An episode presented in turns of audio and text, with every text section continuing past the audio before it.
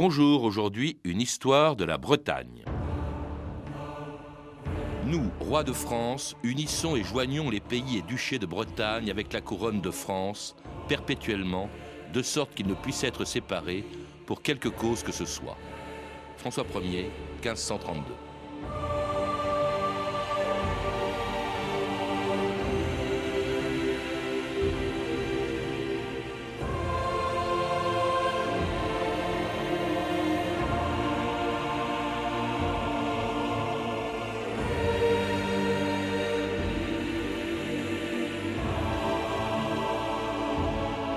2000 ans d'histoire.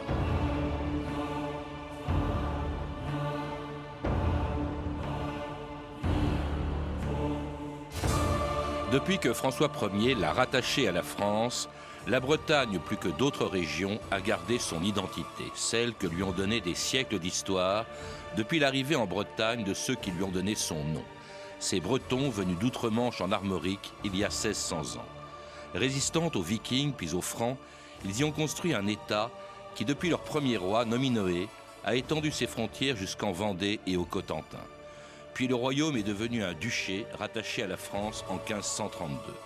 Mais depuis cinq siècles qu'elle est française, la Bretagne n'a jamais cessé d'être elle-même, fière de son passé, du temps où elle était indépendante, et gardant si bien sa langue que c'est en breton qu'un jour, un chef de l'État français était venu parler à Quimper de tous ceux qui, depuis Duguesclin jusqu'à aujourd'hui, ont fait l'histoire commune de la Bretagne et de la France. Nulle part, plus qu'ici, on ne fut fidèle à la patrie quand du Guéclin, connétable du royaume, repoussait l'usurpateur anglais, ou quand nos reines bretonnes de France, Anne et Claude, en épousant nos rois, recélait un éternel pilier de l'unité nationale.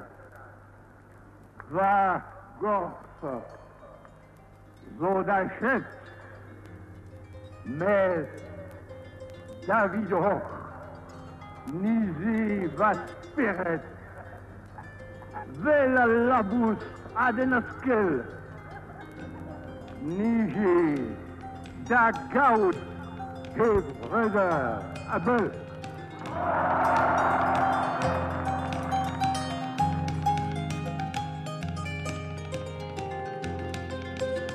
Mon corps est retenu, mais mon esprit vole vers vous comme l'oiseau vole vers ses frères qui sont au loin.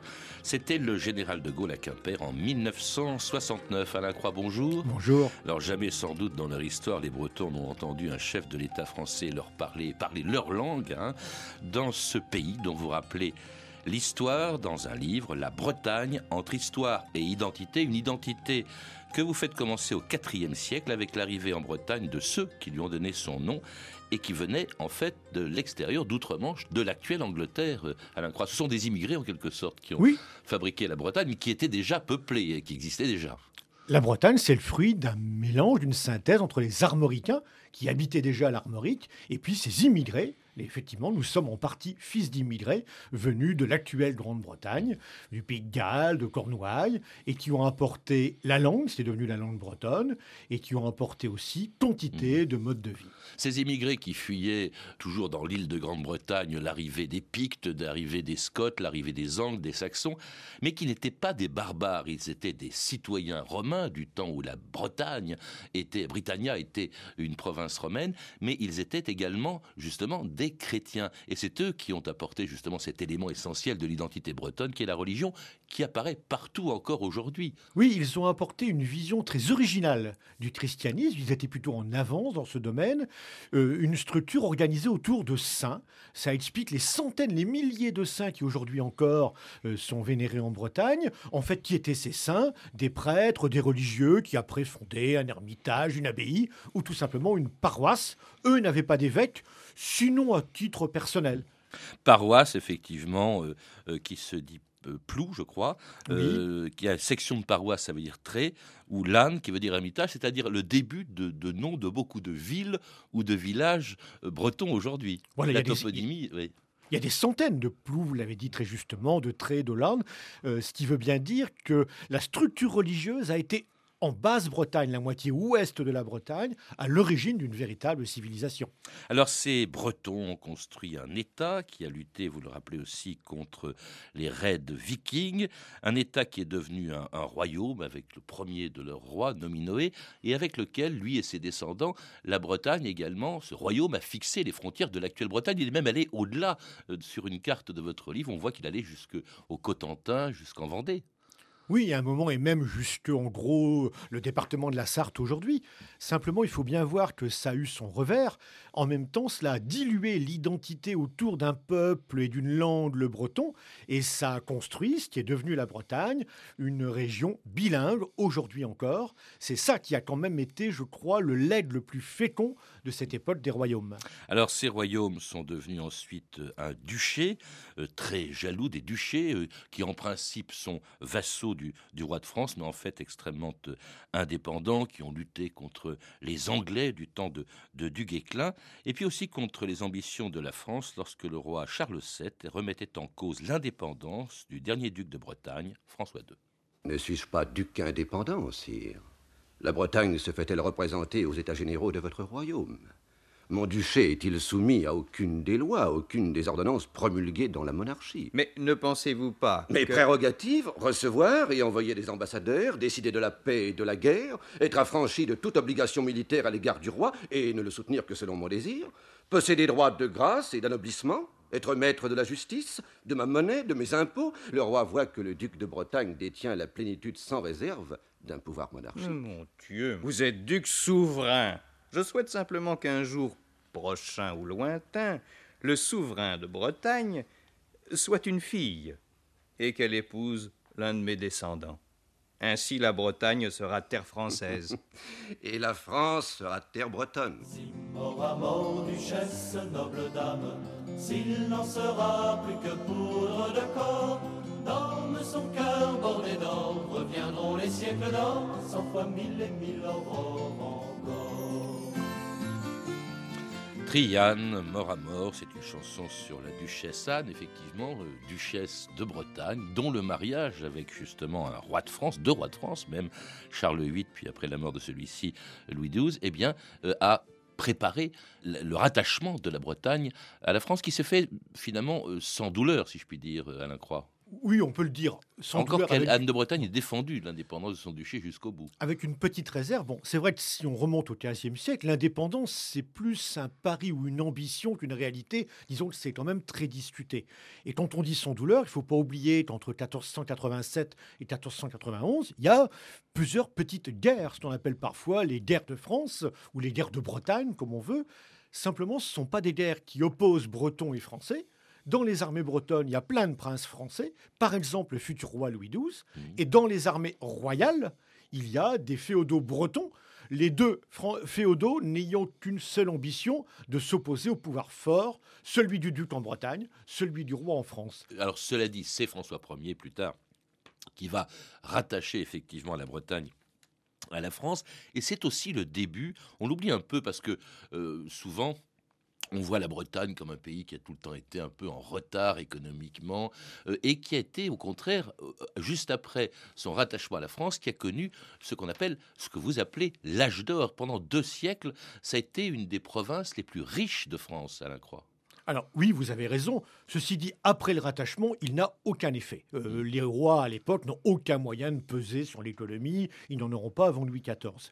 Mais c'est vrai, la Bretagne, un chiffre, un seul, c'est 10% de la population du Royaume de France. Rien que ça, ça montre un poids démographique. C'est le double d'aujourd'hui en proportion. Sur le plan économique, c'est parfois une activité d'importance, et je pèse le mot mondial, quand on pense au textile. Pour l'époque, il faut parler d'industrie. Ce ne sont pas des usines, c'est à la campagne, mais c'est une production qui se diffuse juste en Amérique. Et puis aussi, c'est une agriculture florissante aussi. Voilà, une agriculture surtout équilibrée. C'est la grande différence avec le reste de la France, la plupart des régions. Ici, on fait de l'élevage, ici, on fait des céréales, ici, on a des plantes commerciales, ce qui fait que quand il y a aléas climatiques, une mauvaise récolte par exemple, on s'en tire toujours. Il n'y a pas de blé, on a le bétail, où on a les pommes, où on a les fruits. La Bretagne souffre très peu, par exemple, de famine. C'est un privilège extraordinaire au XVIe ou au XVIIe siècle. Et puis alors plus encore, il y a l'exploitation de cette richesse que représentent ces côtes. La Bretagne, et c'est à partir de ce moment-là qu'on va les voir se développer, eh bien, a des ports euh, qui vont devenir euh, les, éléments les plus florissants de son économie. D'une part, énormément de petits ports. Au XVIe siècle, un bateau de commerce international, c'est l'équivalent d'un chalutier d'aujourd'hui. Il y a donc 60-70 petits ports et puis parmi ces petits ports, quelques-uns bien sûr qui émergent. D'abord des ports traditionnels qui savent acquérir une taille vraiment internationale, c'est Nantes ou c'est Saint-Malo.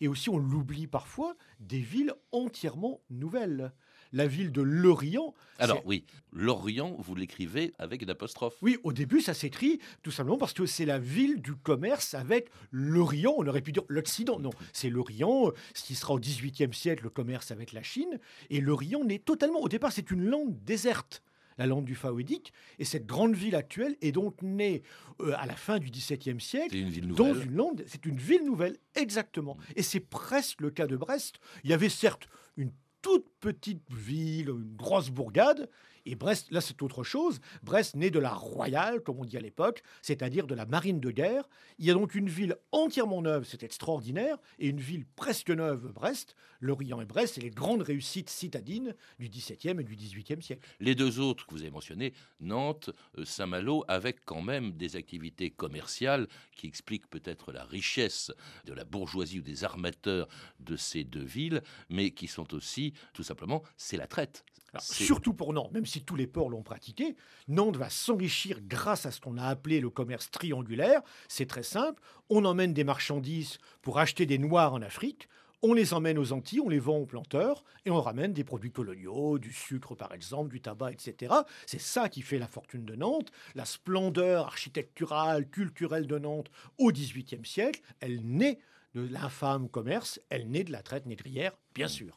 Et dans une région, dans une province de France qui connaît une paix euh, très longue, peu de révoltes, hein, contrairement au, reste de la France, jusque à la fin euh, du euh, XVIIe siècle et au début du XVIIIe siècle, avec des révoltes qui viennent de la paysannerie, comme celle des bonnets rouges, ou encore d'un petit noble, de la petite noblesse, qui, avec un marquis, qui se soulevait, qui se révoltait contre les impôts que lui imposait euh, donc l'État euh, royal. C'était en 1718. Je viens de lire le rapport de M. de Montesquieu. Je ne sais pas s'il y voit bien clair dans cette histoire de Bretagne. Je crois que nous avons affaire à une poignée de petits nobles cabochards dirigés par le marquis de Pontcallec, qui rêvent d'une république bretonne où ils n'auraient plus d'impôts à nous payer. Mais qu'est-ce qu'il y aurait dans leur république? Quelques pauvres diables de Hobro Monsieur Pontcallec, vous êtes convaincu de crime de lèse-majesté et félonie pour réparation vous êtes condamné à avoir la tête tranchée. Je proteste Ce jugement est une infamie Regardez-le Vos biens seront confisqués et réunis au domaine de la couronne. Toutes les marques de seigneurie et d'honneur qui sont dans vos maisons et châteaux seront démolies, abattues et effacées. Tous les fossés comblés. Tous les bois de haute futaie seront coupés à la hauteur de neuf pieds. Emmenez-le. so savet treturam alustrita per versene so savet treturam alustrita war marquis poncalec gret. Treturam alustit malustit treturam alustita war marquis poncalec gret. Malostit, malostit,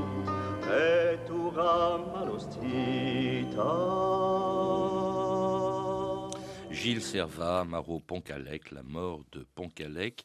Euh, ce marquis de Poncalec, justement, qui se révolte contre le pouvoir royal sous la, sous la Régence et qui sera exécuté euh, à Nantes. Euh, c'est à quoi correspond cette révolte de la petite noblesse bretonne, qui est pléthorique, d'ailleurs, vous le rappelez, mais qui ne profite pas, à partir d'un certain moment, de l'essor de, de cet âge d'or de la Bretagne, Alain Croix? Je crois que c'est le signe de l'apparition de deux Bretagnes.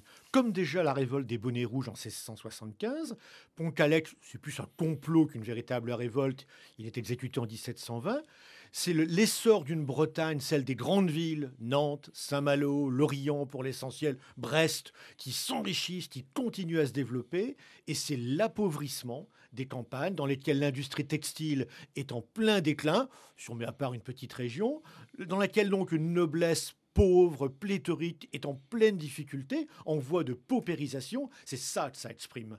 Et c'est pour ça qu'il y a eu un tel écho. Finalement, je le répète, Pontcalec, c'est pas grand-chose en soi.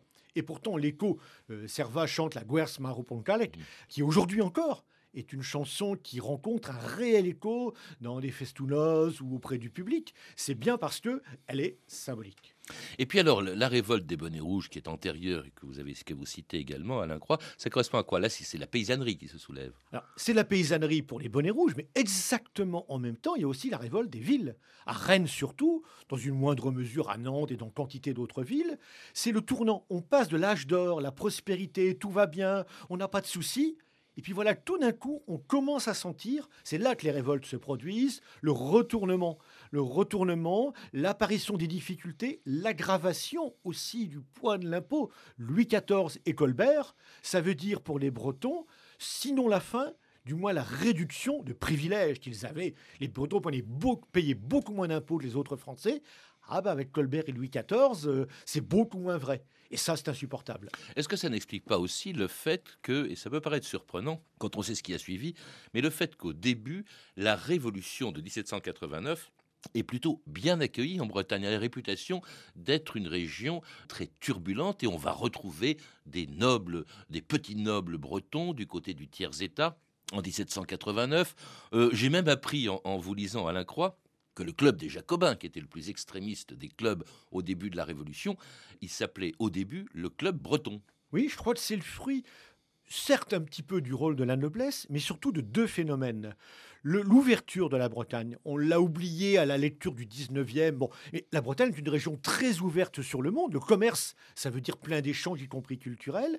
Et donc, les aspirations d'une bourgeoisie qui a acquis les plus grandes fortunes du royaume, qui a acquis le savoir et qui aspire à jouer un rôle dans le pouvoir, c'est elle qui largement va inspirer les revendications paysannes, on le sait aujourd'hui, et qui explique ce rôle pionnier en 1789. Chateaubriand l'a écrit beaucoup mieux que moi. Le premier sang de la Révolution a coulé en Bretagne dans l'affrontement à Rennes, place du Palais du Parlement, entre deux jeunes nobles un petit peu écervelé, il faut bien le dire, et quelques jeunes bourgeois, de futurs avocats, qui s'affrontent l'épée à la main. C'est ça le début, c'est le signe effectivement d'une région qui aspire à des changements très importants. Mais alors tout bascule, cette Bretagne révolutionnaire, elle va changer en se révoltant cette fois-ci contre la Révolution, contre la République en 1793, lorsque celle-ci mobilise les soldats en Bretagne, persécute surtout, c'est peut-être ce qui a compté le plus, le clergé breton, et exécute Louis XVI. On ne veut plus entendre la messe comme des bêtes au fond des bois. On ne veut plus enterrer nos morts à la sauvette. On ne veut plus voir partir nos enfants au bout du monde et mourir pour une bannière ou un drapeau plein de sang. Pour défendre quoi? On n'a plus de pays, puisqu'on n'a plus de roi. Le roi est mort, vive le roi Mes frères, vous êtes désormais des soldats de l'armée catholique et royale L'insurrection contre la République est proclamée. Tout le pays se révolte. La Vendée est en flammes. L'île et Vilaine, le Morbihan vont suivre. Trois départements contre 89. Notre pauvre Bretagne contre toute la France.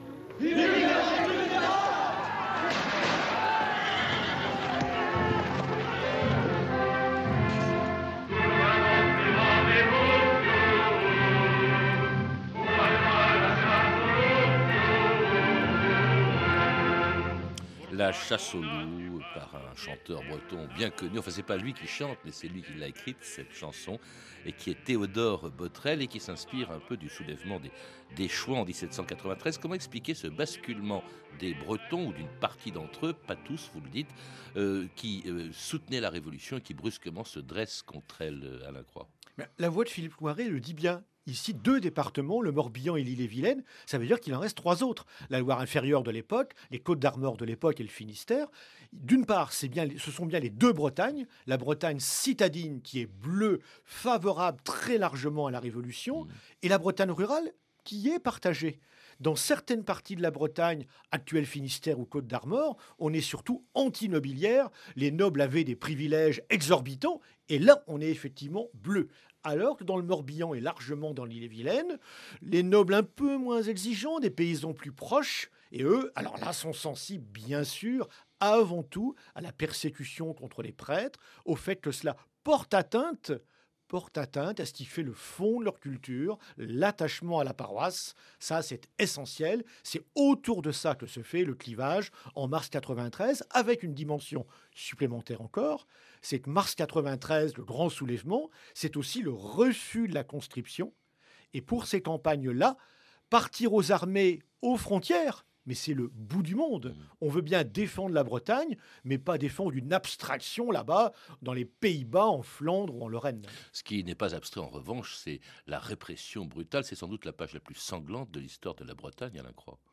C'est vrai plus pour la Vendée. Euh, pour la Bretagne, les choses ont effectivement existé de manière beaucoup plus nuancée. Il n'y a pas de colonne infernale en Bretagne, mais c'est vrai, bien entendu, qu'une partie des chouans euh, Ça a duré ont, plus longtemps. en tout voilà, cas, euh, ont été victimes d'une répression, mais c'est une chouannerie. C'est bien la preuve que la répression a été plus modérée, qui dure jusqu'en 1800, avec d'ailleurs des regains après. Alors là, euh, vous le dites, on est au début du 19e siècle et c'est le début de ce que vous appelez l'identité négative de la Bretagne.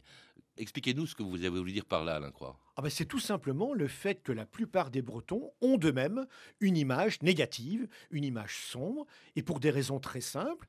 La plupart de ces Bretons subissent le mépris des élites citadines, qui méprisent ces paysans illettrés, ces paysans dont une bonne partie parle le breton. C'est plouc, le, le mot vient de Voilà, là le mot vient au Ouais. 19e siècle. Ces paysans confient en dévotion. Donc il y a ce mépris, et un mépris qui est intériorisé parce qu'il n'y a plus la prospérité que la Bretagne a connue avant. C'est l'époque d'une grande misère. C'est l'époque où va commencer, autour de 1840-50, l'émigration qui en Bretagne joue un rôle essentiel. Elle n'est pas la seule province, mais c'est un rôle essentiel. Le cœur de la Bretagne perd ses hommes et ses femmes au milieu du 19e siècle. Et ces femmes, c'est Bécassine, incarnée par Bécassine, hein, qui, a, qui vraiment est, et, vous le dites, au fond, hein, l'incarnation même de cette identité négative de la Bretagne. Voilà, c'est l'image euh, du breton plouc vu par euh, un Parisien, mais c'est une image en même temps qui exprime bien ce qui a été intériorisé par une bonne partie des Bretons.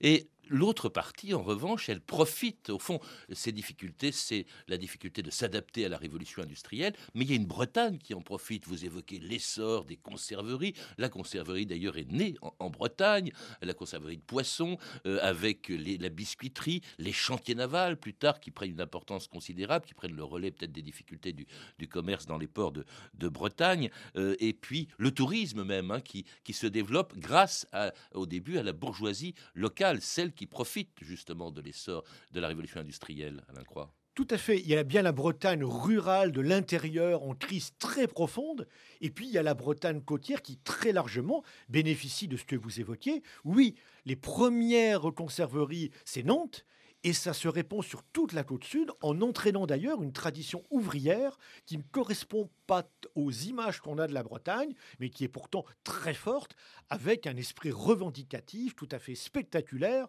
d'ouvriers et aussi d'ouvrières, dans la mesure où ces conserveries emploient énormément de femmes, les femmes des pêcheurs. Apparition aussi au XXe siècle, on n'avait pas vu tellement jusque-là, de la revendication nationaliste. Bon, certes, il n'a jamais eu un poids important, le mouvement euh, nationaliste, mais il apparaît en 1919 avec le Parti national breton qui, lui, va verser même dans la collaboration. Oui, il y a effectivement un courant nationalisme, et vous le dites euh, presque marginal. Quant à la collaboration, c'est vrai que c'est une image qui lui a été accolée, et soyons clairs, à juste titre, à ceci près que cette image a été accolée de manière abusive à l'ensemble du mouvement culturel breton. Tous les militants culturels bretons n'ont pas sombré dans la collaboration. Il y a eu une grande résistance, il y a eu Nantes, Voilà. il y a eu les, les fusillés de Châteaubriand, euh, euh, il y a eu euh, effectivement une résistance bretonne à laquelle d'ailleurs De Gaulle a rendu hommage au lendemain de la guerre, qui a, guerre qui a ravagé d'ailleurs les grands ports bretons avec les bombardements. Après quoi, la Bretagne reprend un, un nouvel essor, mais continue de revendiquer son identité et son passé, hein, défendant notamment sa langue. France Inter, Frédéric Pommier, le 23 mars 2003. Ils ont des chapeaux ronds et veulent parler breton. Quelques 12 000 personnes ont défilé hier dans les rues de Rennes. Principale revendication, l'intégration des écoles d'Iwan dans l'éducation nationale. Intégration à laquelle s'oppose le Conseil d'État. Philippe Delacote a suivi le cortège. Bignou, Bombarde, Bagadou, Kévren, des milliers de manifestants venus des cinq départements bretons et de plus loin encore, d'Occitanie, de Catalogne du Nord, tous derrière une seule banderole pour des langues vivantes dans un monde multicolore. En tête du cortège, le chanteur Alan Stivell. Une manifestation bon enfant, sous le soleil et multicolore, avec drapeau breton, gallois, écossais, sur la poitrine des défenseurs de la langue bretonne, un autocollant, Brezonec, ya, oui au breton. Brezonec, Erskol, Brezonec, Le breton à l'école, le breton pour tous, avec plus de 12 000 manifestants, les organisateurs ont gagné leur pari. Ils espèrent que l'État et la région Bretagne ne resteront plus sourds à leurs revendications afin de sauver la langue bretonne.